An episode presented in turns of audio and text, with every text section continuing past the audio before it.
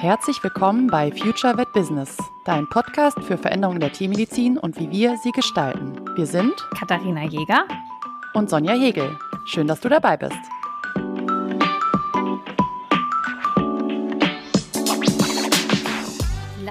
Doch in dieser Folge mal über Geld sprechen. Ich weiß, es ist nicht das beliebteste Thema oder vielleicht machen wir es jetzt zum beliebtesten Thema oder ist es für dich ein beliebtes Thema? Redest du mit Freunden über Geld? Also weißt du, was deine Freunde verdienen? Ja. Ich, ich also mit denen, meine guten Freunde, mit denen rede ich über Geld auch, genau. Also Leute, mit denen ich im guten Kontakt stehe und es ist auf jeden Fall kein Tabuthema. Mhm. Ja, das Zur Hand habe ich es auch.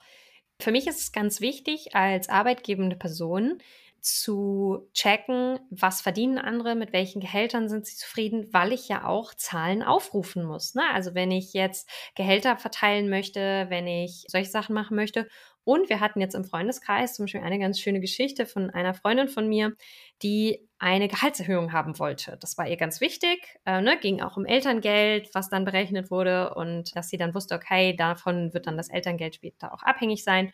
Und sie hatte relativ lange überlegt, dass sie gerne Gehaltserhöhung hatte. Und wir haben im Freundeskreis ganz viel mit ihr darüber gesprochen, ihr Argumente gegeben und haben sie ein bisschen trainiert, damit sie mhm. sich traut, hinzugehen und zu sagen, ich möchte das jetzt aber. Und am Ende kam der Chef auf sie zu, hatte das schon mitgekriegt und hat ihr ein Angebot gemacht.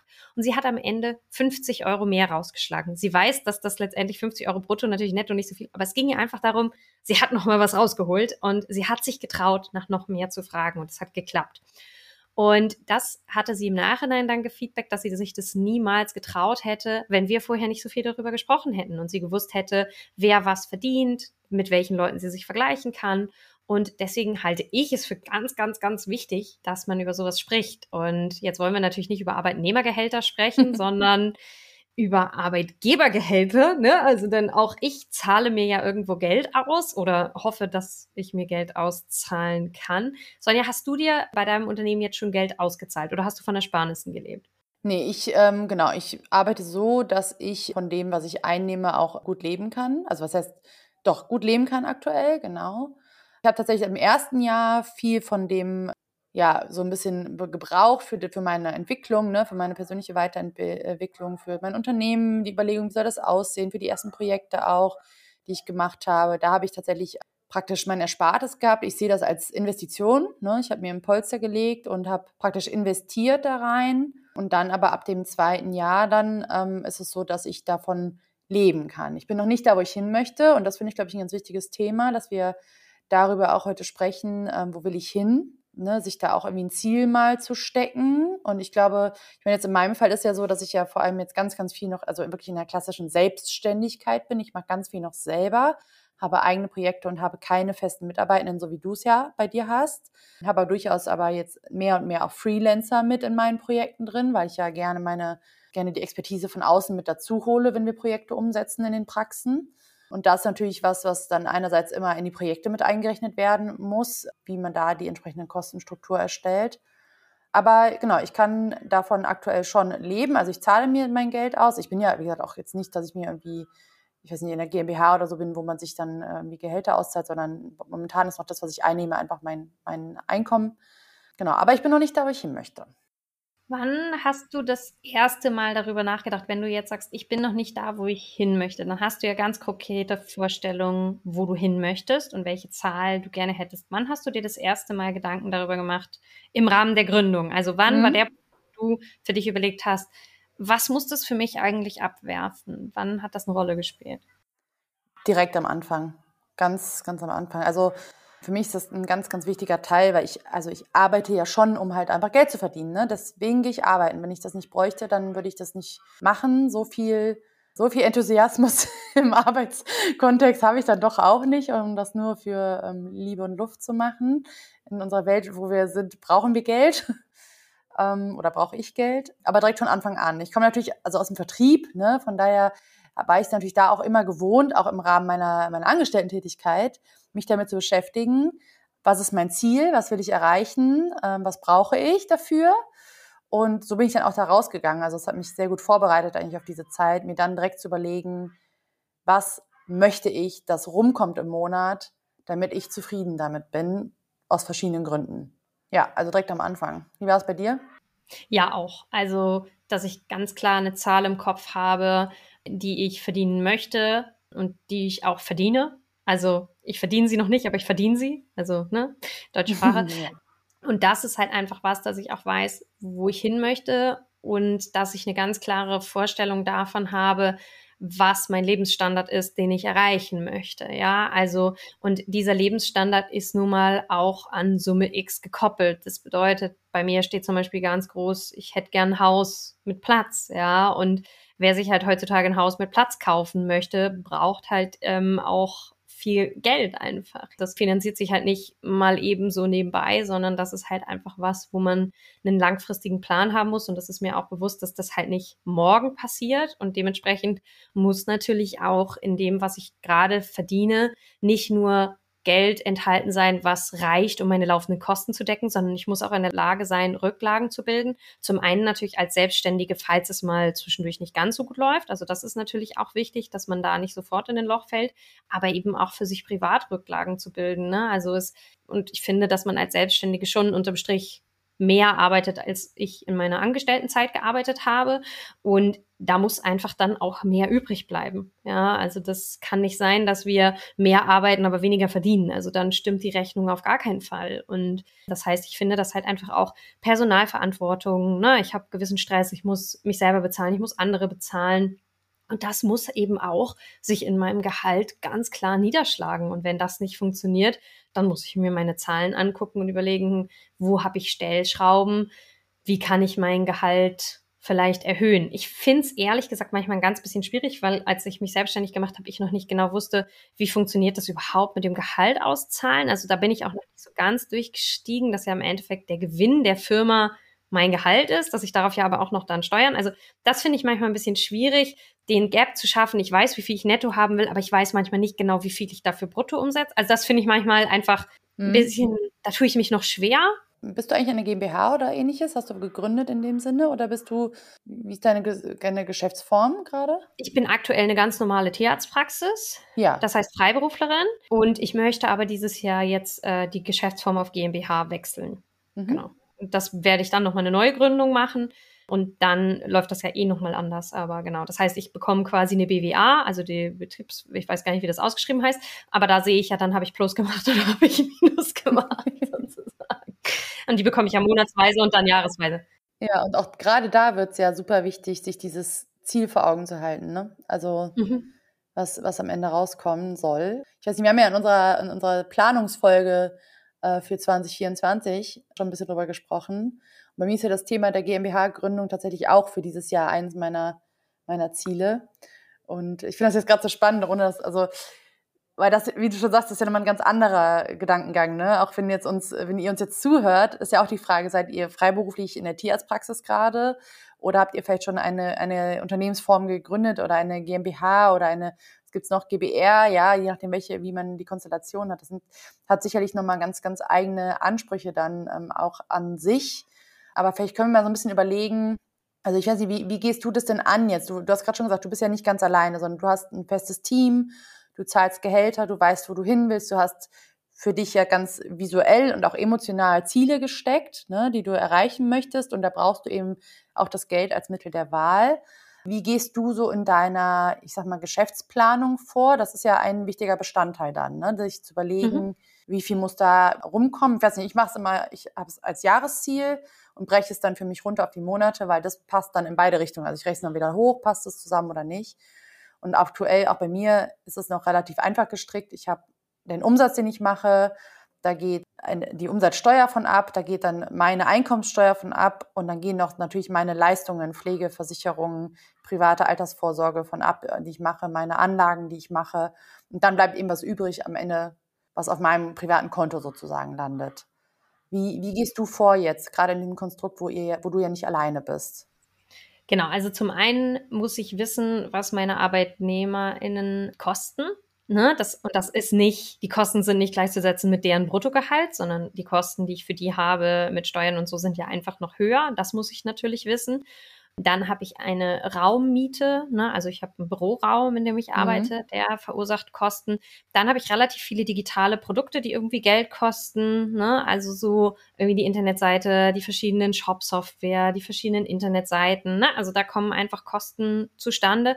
Das heißt, um es zusammenzufassen, ich gucke mir erstmal an, was habe ich überhaupt für Fixkosten. Ne? Mhm. Das setzt sich zusammen aus Gehältern, das setzt sich zusammen aus Mieten, Telefonrechnungen, also alles, was einfach wirklich immer anfällt. Darüber muss man, denke ich, einen Überblick behalten, dass man einfach weiß, was habe ich für, für Auslagen. Und die können natürlich monatlich oder jährlich anfallen. Also zum Beispiel meine Rechtsschutzversicherung hat mir gerade eine Rechnung geschickt, die rechne nur einmal im Jahr ab.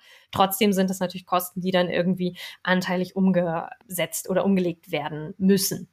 Und dann muss ich da natürlich noch mein Gehalt da drauf packen ne? und dann eben noch die Steuern drauf packen. Das heißt, ich muss das natürlich großzügig bemessen. Meine Krankenkasse muss bezahlt werden, ja, also auch die äh, Ärztekammer und wer alles nicht noch Geld von uns haben will. Und das ja. kommt ja dann doch eine ganze ja. Menge zusammen.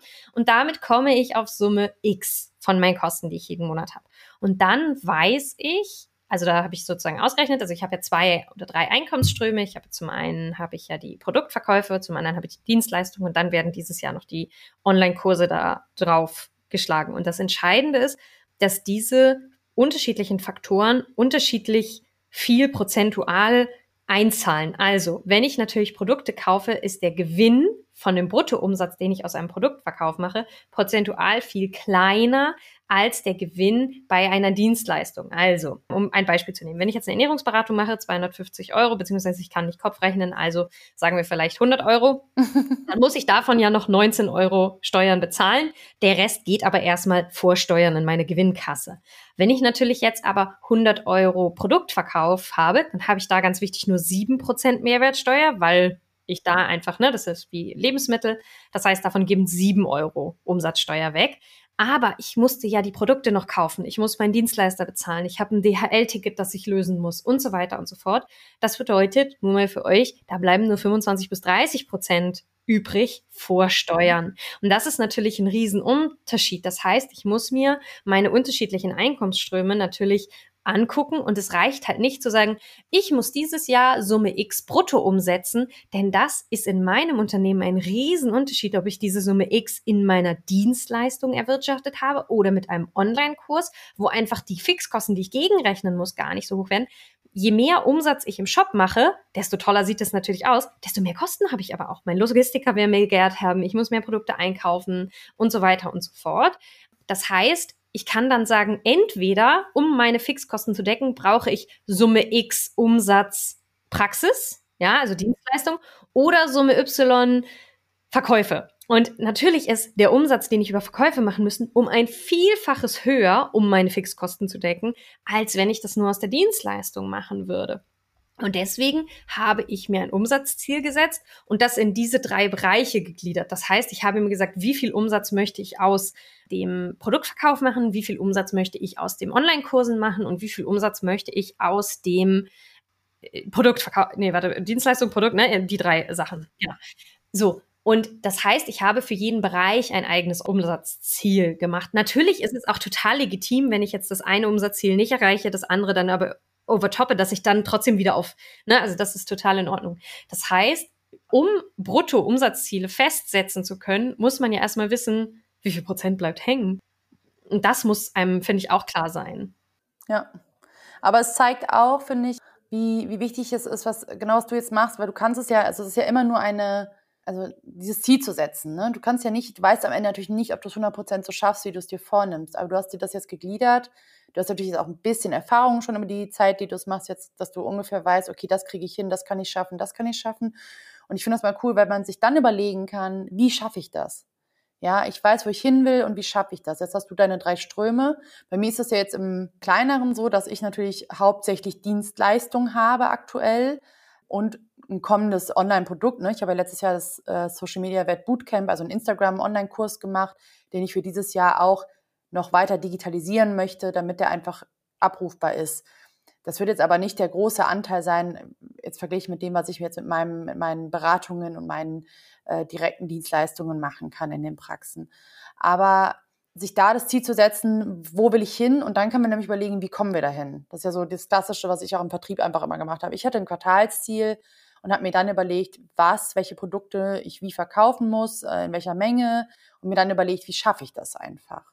Und ich finde das nämlich jetzt ganz spannend, dass wir das vielleicht mal auf die Praxis so ein bisschen bringen, vielleicht für die Kolleginnen, die uns zuhören und das würde mich nämlich mal interessieren, weil ich, also mir ging das ja als angestellte Tierärztin damals so, ich bin ja in dieses Berufsleben damals gestartet. Ja, ich weiß, ich werde halt nicht viel verdienen, aber ich habe ja auch keine Zeit, ähm, das Geld auszugeben. Von daher ist es dann auch egal.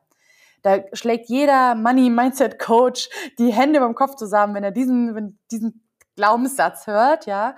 Ich habe diesen Glaubenssatz abgelegt. Das haben wir ja, glaube ich, schon ein paar Mal gemerkt, dass ich mittlerweile ein ganz gutes Verhältnis zu Geld habe. Also ich mag es ganz gerne und ich äh, überlege mir halt gerne, wie ich da hinkomme, was ich gerne erreichen will. Ich weiß aber auch äh, aus vielen Praxen, dass es noch nicht so etabliert ist in vielen Bereichen, sich genau das nämlich mal zu machen, so ein Umsatzziel. Ich glaube, je größer die Praxis wird, desto mehr auch betriebswirtschaftliches Know-how zieht da ein.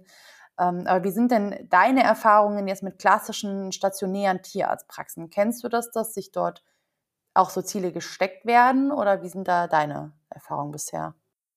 Ich weiß es von einer Kollegin, die ein Jahr früher gegründet hat als ich, wo wir ganz viel darüber gesprochen haben. Und die hat das wahnsinnig clever gemacht.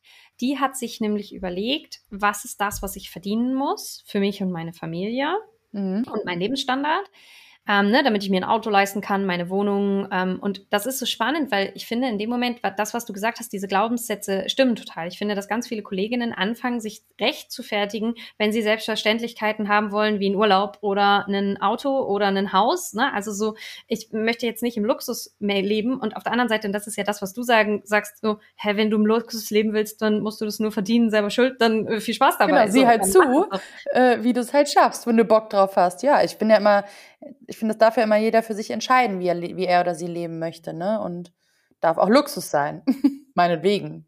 Wir haben schon bei der FN-Diskussion darüber ja. gesprochen, dass einige Kolleginnen gerne fünf Pferde hätten, aber wissen, dass die Tierarztkosten zu hoch sind und sie sich nicht leisten. Das heißt, eine Form des tierärztlichen Luxuses kann es ja auch sein, einen Gnadenhof zu machen. Du siehst aus wie der letzte Hempel, kostet aber scheiße Geld, weil alle Tiere ständig krank ja, sind. Genau. Ja, also auch das wäre ja irgendwo ein, ein Luxus, den jemand anders vielleicht gar nicht als Luxus definieren würde. Das heißt, sie hat sich halt überlegt, okay, was ist mein Lebensstandard? Und das ist das, was ich jedem empfehlen kann, einmal zu überlegen, okay, blenden wir mal ganz kurz aus, wir können in der Tiermedizin, also versuchen wir mal diesen Glaubenssatz ein bisschen auszuklammern und sagen, okay, wenn ich jetzt welchen? Moment, welchen Glaubenssatz? Weil ich glaube, du hast, glaube ich, wir haben verschiedene im Kopf jetzt, oder?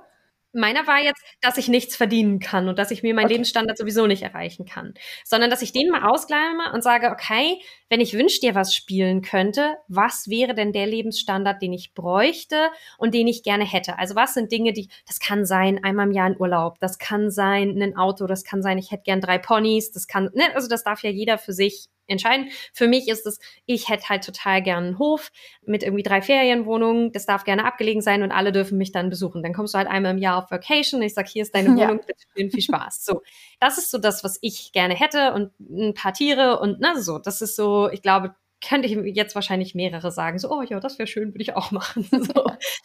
Und da weiß ich aber einfach, dass das halt eben eine gewisse Summe Geld kostet. Und diese Kollegin hat das eben auch gemacht und hat sich dann überlegt, das bedeutet, nach Abzug meiner Fixkosten, die hat eine mitarbeitende Person, die hat Miete, ne, hat sie überlegt, das bedeutet, ich muss jeden Tag Summe X Umsatz machen.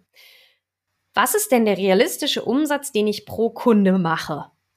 Und dann hat sie ausgerechnet, ich muss am Tag zwölf Kunden mit, sagen wir jetzt mal 150 Euro, am Tag haben, damit ich dann rausgehe. Davon teilen sich 100 Euro auf in Dienstleistungen und 50 Euro in ähm, Medikamentenkosten und davon muss ich 10 Kunden haben. Das heißt, wenn ich Montag 20 habe, dann kann ich Dienstag zu Hause bleiben, weil ich mein Umsatzziel sozusagen schon erreicht habe. Mhm. Darüber hinaus müssten in der Woche fünf Kastrationen gemacht werden, damit das alles passt. Das heißt, die hat es einfach in Dienstleistungen runtergerechnet und in Umsatz runtergerechnet. Und das bedeutet, dass man dann weiß, so jetzt habe ich mein Umsatzziel erreicht. Und alles, was man dann mehr arbeitet, macht man auch mehr Umsatz. Und jetzt hat man natürlich dann mehrere Stellschrauben. Wenn man jetzt feststellt, ich habe weniger Kunden, als ich damit gerechnet habe, heißt das, ich muss pro Kunde mehr Umsatz machen, um das Umsatzziel trotzdem zu erreichen.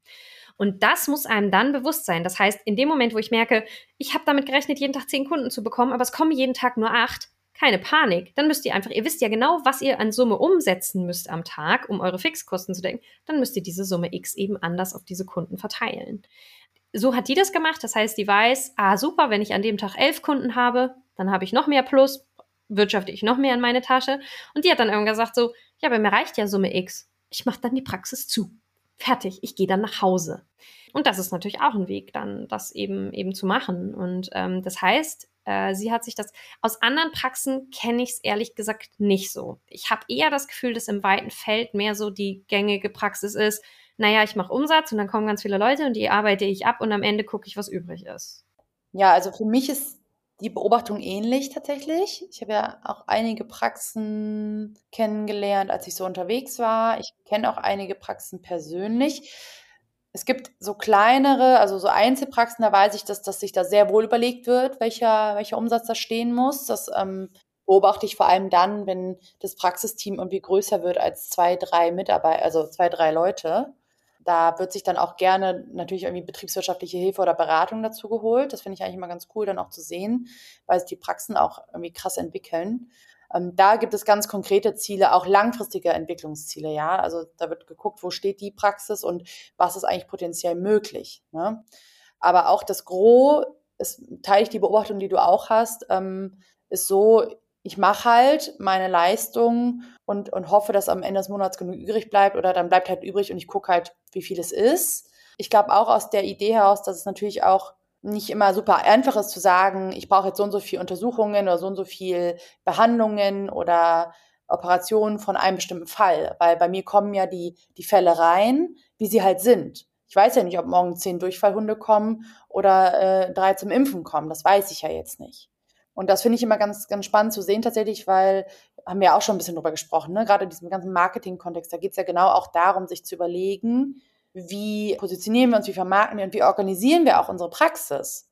Und das ist gerade, das finde ich total cool, von deiner Freundin angesprochen, die sagt, ich weiß, ich hätte gerne in der Woche fünf Kastrationen, weil dann habe ich eine gewisse Summe X auf meinem Konto stehen. Und ähm, das kann natürlich sowas wie eine Kastration sein, das kann natürlich aber auch vielleicht irgendwelche, ich weiß nicht, Zahnsanierung oder solche Themen, die irgendwie greifbar sind, wo man weiß, damit mache ich immer eine Summe, eine gewisse Summe X und wenn ich davon eine gewisse Anzahl gemacht habe in der Woche oder im Monat, dann habe ich einen gewissen Anteil meines Ziels schon erreicht. Und ich finde, das ist was, was man auch sehr gut planen kann, weil gerade sowas, was nicht hochakute Sachen sind, ne? wie, wie eine Zahnsanierung. Wir wissen, die steht an. Natürlich, das setze ich voraus, beraten wir nur dahingehend, wenn es wirklich sinnvoll ist. Das stelle ich überhaupt nicht, also da, ne, darum geht es ja überhaupt nicht, dass man Leuten irgendwas andreht, was sie nicht brauchen. Ich finde, das ist auch immer so ein, ein großes Thema, das ich, beobachte ich oft. Nein, natürlich beraten wir immer nur dahingehend, wenn es wirklich sinnvoll ist, sowas zu machen. Aber dann kann ich ja überlegen, hey, ich habe diese Kunden, der braucht eine Zahnsanierung. Ich habe aber diesen Monat zum Beispiel auch mein Ziel schon erfüllt. Stichwort, ich gestalte mir auch meinen Arbeitsalltag und wir machen das alles, dass wir die richtige Zeit in der Praxis verbringen, das richtige Geld am Ende rauskriegen, im Balance zu stehen. Ja, ich kann das auch vorausplanen. Ich kann die da auch für in drei Wochen einplanen und mache das so, dass es in meinen Workload passt, dass es in meine Umsatzentwicklung passt und kann sogar, und da sind wir wieder in dem Marketingbereich, natürlich auch so konkrete Leistungen, die dann auch planbar sind, auch nochmal durch Marketingmaßnahmen zum Beispiel auch fördern. Ja, wenn man überlegt, wie kriege ich denn das jetzt hin, dass ich jetzt eine gewisse Summe habe von bestimmten Leistungen. Und das kann man auch runterbrechen auf klassischerweise eine Vorsorgeleistung zum Beispiel. Bin ich ein großer Fan von. Ne? Wenn wir sagen, ich möchte bei einer Haustierarztpraxis sein und ich mache jetzt keine aufwendigen Operationen oder sowas. Ja, aber vielleicht hast du einen großen Fokus auf Vorsorge, weil du das für wichtig erhältst und da der Ansprechpartner sein möchtest, die Ansprechpartnerin oder du möchtest Beratungsleistungen anbringen. Auch da kann man ja, das machst du ja auch, ne, runterrechnen, wie viele brauche ich davon pro Tag oder pro Woche und sich dann überlegen, wie schaffe ich das einfach, die auch zu füllen. Und dann ist natürlich super cool zu sagen, was deine Freundin gesagt hat, und wenn ich mein Ziel erreicht habe, dann gehe ich nach Hause. Mega cool, das ist ein großer, großer Schritt und ich finde es auch sehr ähm, schön, wenn das für die Person das Ziel ist und das der Weg ist, dann funktioniert das so. Und dann ist sie vielleicht für sich auch in der Balance und kann sagen, jetzt passt auch meine Praxis und mein Privatleben zusammen. Ist doch mega. Und ich glaube, also ich habe für mich zum Beispiel festgesetzt, ich muss dieses Jahr oder ich möchte dieses Jahr 333 Ernährungsberatungen machen. Das sind sieben in der Woche. Ja, so. Und wo kommt die Zahl her? Naja, aus meinem Umsatzziel. Ne? Das heißt, ich habe das so gemacht, dass ich gesagt habe, okay, ich würde gerne, um mich selber damit besser zu fühlen, so viel Ernährungsberatung, weil ich habe es eben erklärt, ne? aus den Umsatz, äh, also aus den Ernährungsberatungen kommt mehr raus, in Anführungsstrichen. Ich habe weniger Einsatz, das heißt, es ist für mich leichter berechenbar, ob ich damit genug Umsatz mache. Und ich weiß nun mal jetzt, was meine Mitarbeitenden dieses Jahr kosten. Das heißt, Ziel ist es, dass meine Mitarbeitenden über diese Dienstleistung Ernährungsberatung einfach abgedeckt sind, weil dann habe ich die größte Sicherheit. Das ist der Posten, den ich am allerbesten planen kann, der mir relativ schnell in Anführungsstrichen viel Umsatz bringt. Für mich und meine passiven Einströme ist es bisschen schwierig, weil der natürlich immer extrem an meine Dienstleistung geknüpft ist. Deswegen baue ich die anderen ähm, Ströme auf. Aber es ist einfach so, wir sind jetzt im dritten Geschäftsjahr und er gibt mir die Sicherheit, dass ich alle Gehälter bezahlen kann. So. Und damit habe ich quasi das berechnet und alles andere ist nice to have und mein Gehalt. So, das heißt, die anderen Umsatzziele müssen auch erreicht werden, aber mir gibt es eine gewisse Sicherheit zu wissen, okay, das sind die Ernährungsberatungen. Und als ich nur gesehen habe, die Summe X, die ich jetzt aus Ernährungsberatung dieses Jahr machen soll, hat mich ein bisschen erschlagen, weil ich gedacht habe, so, boah, das ist so eine große Summe, ich weiß nicht, ob ich das schaffen kann. Und dann habe ich auch gesehen, nee, 333 Ernährungsberatungen, das sind nur sieben in der Woche. Und ich habe, ganz wichtig, vier Wochen Urlaub abgezogen.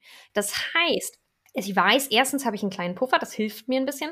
Denn wenn ich mal in meinen Kalender gucke, in der ersten Woche hatte ich drei, in der zweiten acht, in der dritten neun. So, das heißt, so im Schnitt ist es ganz okay. Wir sind aber im Januar. Ne? Im Dezember wird es auch wieder anders sein und so weiter und so fort.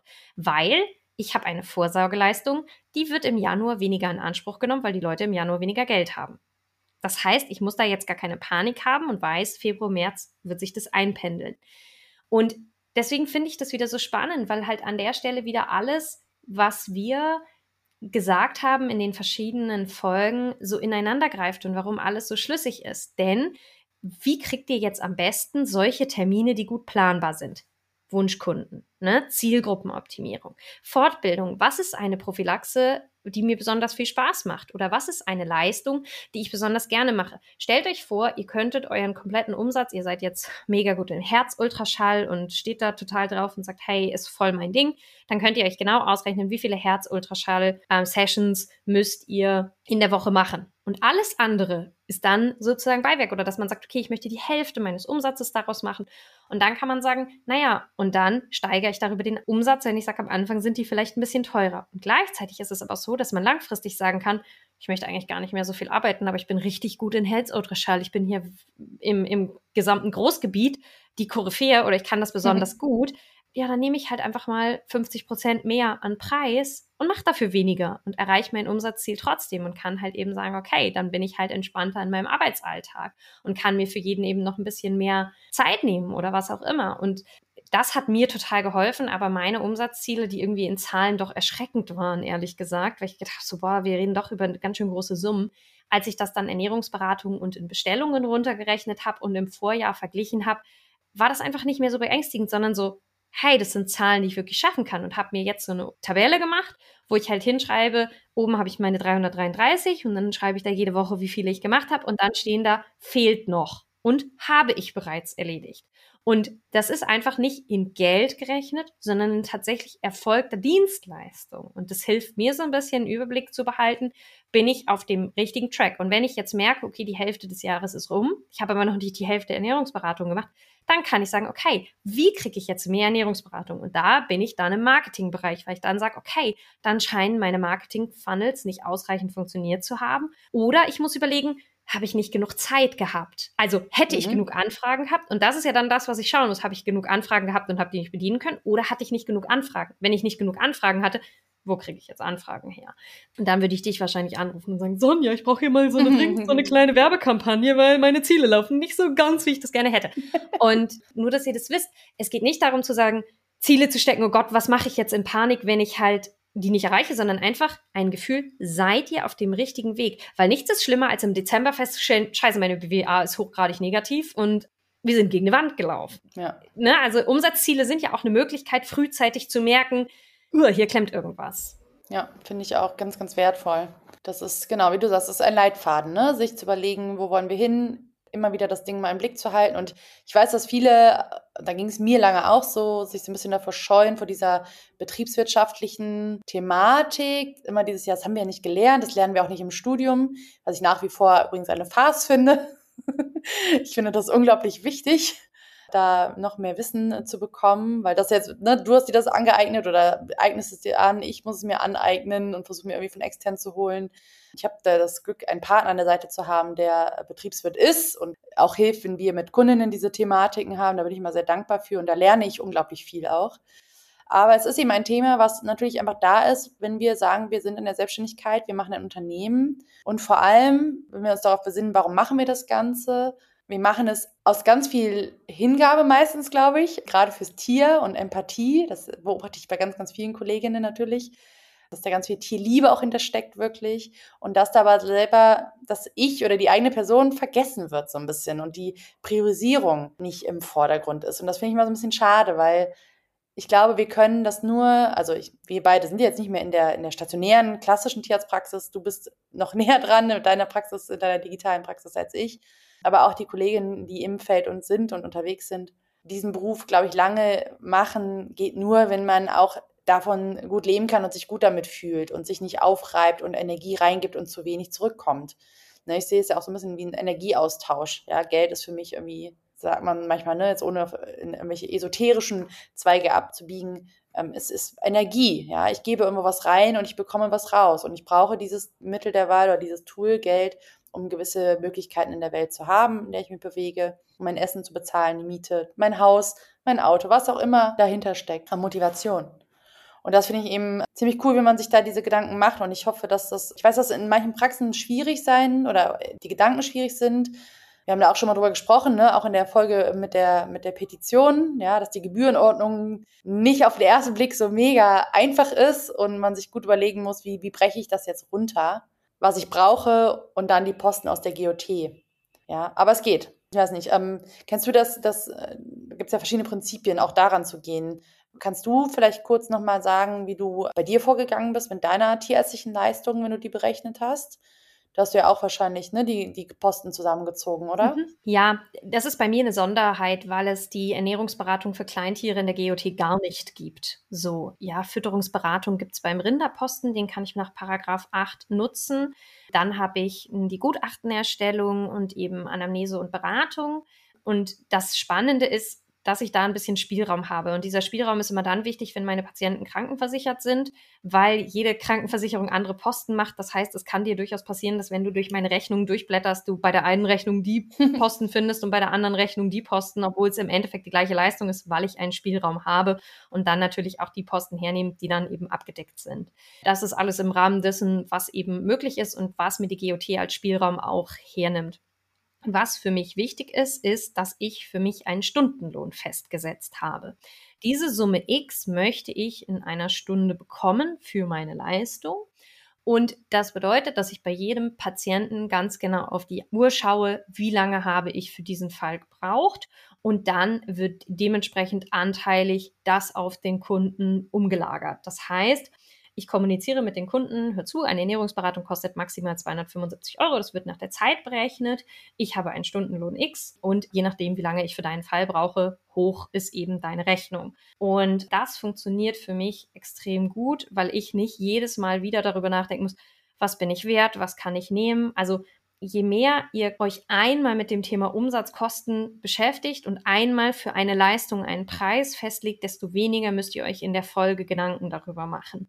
Und das ist ein enormer Vorteil. Das heißt, man muss einmal überlegen, okay, wie viel muss ich oder welchen GOT-Satz muss ich für eine Leistung nehmen, damit sich diese Leistung im Rahmen unserer Praxis lohnt, wann wir den Umsatz erreichen, den wir gerne hätten. Zum Beispiel stellt euch vor, ihr wisst, ihr stoppt die Uhr, ihr braucht für eine Kastration 45 Minuten, wenn alles normal läuft. Klar, wenn die anderthalb Stunden braucht, dann gebt ihr halt auf den 1,8-fachen oder den zweifachen Satz. Natürlich, dafür sind ja die Satzsätze da. Äh, oder was auch immer dann für euch realistisch ist. Aber wenn ihr wisst, eine Kastration, die nach Plan gelaufen ist, ist Summe X. Und es bringt euch nichts, wenn ihr jedes Mal wieder drüber nachdenken müsst, ah, das war jetzt eine Kastration, wie lange habe ich jetzt gebraucht? Nee, das muss hinterlegt sein, das muss schnell gehen. Ihr dürft euch, ihr müsst einmal überlegen, was muss das kosten und dann darf man sich danach mit Kosten nicht mehr so viel auseinandersetzen müssen, weil dann hängt man jedes Mal und dann fängt man an, also ich, ich darf ja nicht von Mann reden, sondern von mir, aber dann fange ich an, an mir selbst zu zweifeln und zu denken so, oh, war es das jetzt wirklich wert und wie lange habe ich jetzt wirklich für den Fall gebraucht? Nee, ich schreibe mir auf, so lange war das Gespräch, so lange war die Beratung, das ist mein Preis, fertig, schicke ich raus. Und ich komme ins Strudeln, wenn ich anfange, wieder drüber nachzudenken und das nicht automatisiert mache. Und deswegen merke ich, dass es sinnvoll ist, sich einmal hinzusetzen, was ist mein Preis, wie viel muss ich bekommen und dann, ähm, genau. Und ich habe jetzt meinen Stundenpreis zum Beispiel für dieses Jahr erhöht. Mhm. Weil ich mir immer den Spaß gemacht habe, zu gucken, wie viel Beratungen ich gemacht habe und dann gesehen habe, wenn ich nur 10 Euro pro Beratung mehr nehme, dann hätte ich ne, bei 220 Beratungen letztes Jahr, dann hätte ich fast zweieinhalbtausend Euro mehr Umsatz gemacht. Und dann war ich so, jeder Kunde kann 10 Euro mehr bezahlen das mache ich jetzt dieses Jahr, Stück ja. für Stück. Ja, und das ist ja auch was, was ich äh, entwickeln darf, ne? Und was du gerade nochmal auch in dem Nebensatz gesagt hast, das finde ich gerade nochmal ganz wichtig, da nochmal kurz zurückzugehen. Du hast ganz kurz IoT-Sätze angesprochen und diesen Spielraum, ne? Weil, ähm, ich weiß nicht, ob dir das auch schon begegnet ist. Ich habe das, also ich höre das immer wieder, dass so gefragt wird, ja, welchen Satz nehme ich denn jetzt? Das ist tatsächlich, es gab es, als die Erneuerung der GOT anstand, gab es auch ein paar Seminare, da kam diese Frage. Und immer wieder begegnet mir dieser Frage, so welchen Satz nehme ich denn? Das wird wirklich nach, einem konkreten, nach einer konkreten Antwort gefragt. Und das ist genau der Punkt. Es ist eben nicht die Frage, was ist der Satz, den alle nehmen oder welchen Satz ähm, nimmt man denn jetzt, was ist denn jetzt normal, sondern in erster Linie ist es die Frage, wie viel musst du am Ende umsetzen?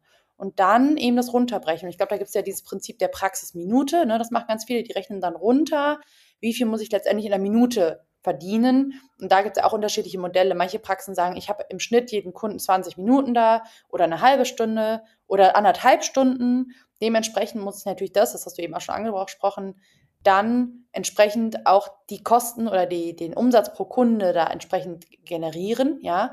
Und eben manche machen das eben, indem sie es auf diese sogenannte Praxisminute herunterbrechen.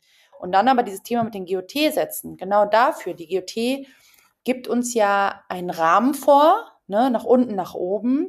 Aber in diesem Rahmen haben wir die Möglichkeit, das zu berechnen, was wir tatsächlich brauchen. Und da kann es eben sein, dass manche Praxen mit einem 1,8-fachen Satz hinkommen, was ich schon immer noch sehr freundlich kalkuliert finde aus Kundensicht. Und ich weiß, da werden jetzt viele sagen, ja, aber die ist ja alles so viel, Leute können sich das nicht leisten. Das ist aber nur eine kleine Wahrheit. Sondern die Frage ist, wie viel brauchst du? Und dann kannst du auch einen zweieinhalbfachen Satz als Standardwert haben. Wenn das für dich der Wert ist, den du brauchst. Und das ist wieder das, was du auch gesagt hast. Jetzt schließt sich das wieder. Wenn ich das Gefühl habe, ich habe nicht die richtigen Kunden, die das bezahlen, ich brauche aber diese Summe, damit ich meine Arbeit machen kann, damit ich meine Praxis haben kann, damit meine Mitarbeitenden gut bezahlt werden, damit wir Urlaub machen können, damit wir unsere Ziele erreichen, dann brauchst du die Kundinnen, die dazu passen.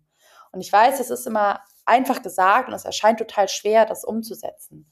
Aber es gibt eben da die Möglichkeiten, ne? mit der entsprechenden Positionierung, an seiner Kommunikation auch zu arbeiten.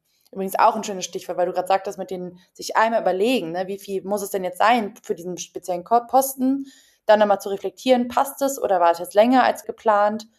Aber auch da wieder, wenn das klar ist, kann man es auch wieder klar kommunizieren und dann haben wir wieder eine ganz andere Erwartungshaltung auf Kundenseite und so weiter und so weiter.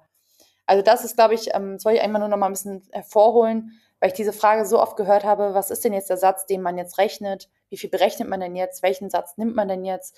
Wir berechnen den einfachen Satz wo man sich als, wenn man durchrechnet, mal fragt, ob das wirklich, ob man da wirklich von leben kann am Ende des Tages oder wie lange man das macht. Das Lustige ist, der Fütterungsposten beim Rind ist so hoch, hoch, dass ich den immer im einfachen Satz berechne. Also ich hätte so viel Spielraum nach GOT und das Ne, da war es halt am Anfang so, ja, wie sollen wir denn Beratung abrechnen? Also ich bin ganz oft im einfachen, also ich rechne alles im einfachen bis 1,4-fachen Satz ab, weil die Beratung und die Gutachten so sinnvoll sind, dass es so gut zu meinen Stundensätzen passt, dass ich sehr gering abrechne. Das heißt, ich hätte ganz viel Spielraum nach oben. Also ich kann machen, was ich will mit der GOT. Also nicht, ne, kann ich natürlich nicht, ihr wisst, was ich meine, aber ähm, da kann ich das Argument, ah ja, die GOT gibt ja nur so begrenzt Spielräume, nicht so ganz nachvollziehen, weil ich da einfach, also ich habe da massiv viel Spielraum. Das mag auch daran liegen, dass ich einfach keinen fixen Posten habe.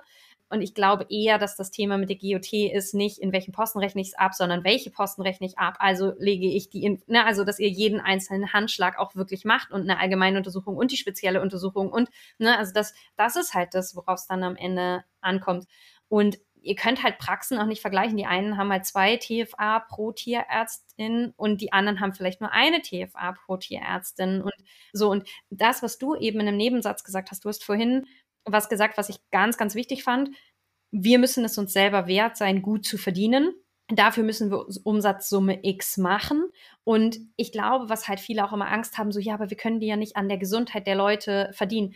Ja, sorry, aber wenn die Leute sich eine französische Bulldog, also ja, was soll ich denn dann noch machen, außer Oh, let's not open this, let's not open this box. Again. nicht diese, nicht diese, ja, aber ich verstehe total, was du meinst. So, ja, das, das heißt, ne, ja. und was mich halt auch manchmal ärgert, ist halt Leute, die halt dann Tierschutz machen und sagen, ich kann nicht so viel bezahlen, aber dann haben sie halt vier Tiere. Und das ist nicht unser Problem. Und ich kann auch nichts dafür, dass ich die ganzen chronischen Durchfälle habe, die sagen, ja, aber ich habe jetzt schon die Gastroskopie bezahlt und ich habe schon dies bezahlt und ich habe schon das bezahlt. Ich so, ja, da kann ich doch nichts dafür. Und deswegen bin ich auch nicht bereit, jetzt da in meinem Preis runterzugehen und entweder du bist in der Lage, meine Leistung anzuerkennen. Und natürlich hat es zwei Jahre gedauert, bis ich da stehe. Glaubt mir, das war vor zwei Jahren auch noch nicht so. Da hätte ich mich auch nicht hingestellt. Und mittlerweile ist es so, dass ich in einem Kennenlerngespräch, wenn ich schon merke, dass die Leute über einen Preis handeln, dann bin ich so, kein Bock. Ich mache Kennenlerngespräche und ich habe jetzt mal für mich eine Statistik ausgewertet, auch wegen Umsatz und Zeit. Wie viele der Kunden buchen denn eine Beratung von denen, die ein Kennenlerngespräch bei mir hatten? Weil ich wissen wollte, mhm. ist es gut investierte Zeit oder sollte ich das noch oben auf den Umsatz draufschlagen? Denn im Endeffekt mache ich in diesen Viertelstunden die ich natürlich die Leute berate, wie eine Ernährungsberatung funktioniert, keinen Umsatz. Und es muss ja aber irgendwo mitgetragen werden. Und da war ich so, ja, ist das eigentlich ein Fass ohne Bund? Nee, von drei Kennenlerngesprächen werden zwei qualifizierte Beratungen gebucht. Mit diesem Schnitt bin ich absolut zufrieden. Das heißt, so, und mittlerweile bin ich so, okay, du bist wohl der Dritte. Das heißt, in dem Moment, wo die Person schon anfängt, über Geld zu diskutieren, habe ich schon keine Lust mehr, das zu machen. Und dann mhm. sage ich, alles klar, hier, ich habe einen Podcast, hier ist mein ganzer Gratis-Content, aber nerv mich nicht. Und das ist ein Luxus und das ist eine Situation, wo ich hingekommen bin in den letzten zwei Jahren. Und das genieße ich wahnsinnig, bei Kunden auch mal unfreundlich sein zu können und zu sagen so, sorry, habe ich keine Lust drauf, weil es genug gibt. Und das ist das, warum wir euch hier so viel über Marketing und das ganze andere erzählen. Und das Zweite, worauf ich gerade noch hinaus wollte, ist, das war da der Nebensatz, den ich eben erwähnte, den du erwähnt hast, wir können dann unsere Mitarbeitenden gut bezahlen. Wir haben in der Tiermedizin ein Riesenproblem mit Mitarbeitenden, weil die Gehälter gegen die Wand gefahren sind. Und zwar oder eigentlich bergab gefahren. Das heißt, wir kommen aus einer Branche, die chronisch unterbezahlt ist, chronisch überarbeitet ist. Und jetzt haben wir dort die ganzen Leute, die nicht mehr bereit sind, diesen Job zu machen. Und da muss man sich nicht wundern. Und man muss auch über Gehälter sprechen. Und um euren Leuten vernünftige Gehälter zu zahlen, die attraktiv sind, damit Leute in eure Praxis kommen, damit ihr wettbewerbsfähig seid in dem Kampf in Anführungsstrichen um die verbliebenen Mitarbeitenden müsst ihr gute Gehälter zahlen. Und gute Gehälter kann man nur dann zahlen, wenn man vernünftig wirtschaftet, vernünftig Umsatz macht. Und es kann nicht sein, dass wir uns von unseren Glaubenssätzen, ach ja, dann müssen aber die armen Besitzer das bezahlen, dann in echt unsere Mitarbeitenden ausbaden lassen. Das funktioniert mhm. nicht. Und das heißt, wir haben eine Verantwortung unseren Mitarbeitenden gegenüber. Und das heißt, welche Gehälter kann ich zahlen, welche Gehälter will ich zahlen und dann schließt sich nämlich dieser Kreis. Und deswegen ist dieses Umsatzthema nicht nur für euch relevant, sondern für alle, die in eurer Praxis arbeiten. Und wie kann ich faire Löhne machen? Und ich habe jetzt auch meine einen Mitarbeiterin das Gehalt erhöht, weil sie es wahnsinnig verdient hat. Und ich habe lange überlegt, wie hoch ich es machen kann, wie ich es machen kann. Und natürlich spüre ich Druck, weil es natürlich einfacher gewesen wäre, das da zu lassen, wo es war, weil ich wusste, naja, das kann ich mir leisten, hat ja die letzten zwei Jahre auch funktioniert. Aber dann muss ich mich auch irgendwo nicht wundern, wenn die dann doch irgendwann mal sagt, so, hm, du reicht mir halt nicht, ich brauche halt vielleicht ein bisschen mehr. Wir haben acht Prozent Inflation, ja, das muss ich ja mindestens ausgleichen. Also natürlich ist das als Arbeitgeberin irgendwo hart und zu sagen. Und dann habe ich halt gesagt, okay, ich erhöhe das, habe meiner Steuerberaterin gefragt, hör zu, was ist Summe X, die ich bezahlen muss, wenn ich ihr Y gebe, ne, damit ich einfach die Kosten abschätzen mhm. kann. Und dann habe ich gesagt, okay, dann muss ich dieses Jahr so und so viel Umsatz machen für sie und für mich und für alle anderen beiden, die auch noch da sind, die noch keine Gehaltserhöhung ja. haben. Ich hoffe, es gibt jetzt keinen Streit. Ähm, ne? Also, und das ist es halt, was mir halt wichtig ist, dass halt einfach Umsatz nicht trennbar ist von Mitarbeiterführung. Und vor allem, dass Umsatz kein Zufallsprodukt ist. Mhm. Auch nicht in der Tierarztpraxis. Sollte es nicht sein, sonst ist auch aus, also ist einfach ein Wurm drin. Mhm. Und ich habe die ganze Zeit genickt und ich habe die ganze Zeit gedacht, Amen ja, und wenn ihr jetzt merkt, shit, ist ein Thema, dann holt euch da Hilfe. Weil wenn es daran krankt, kommt ihr da auf keinen grünen Ast und das wirklich diesmal im wahrsten Sinne des Wortes. Ne? Also, weil dann kriegt ihr keine grünen Zahlen und dann wird das Ganze schwierig.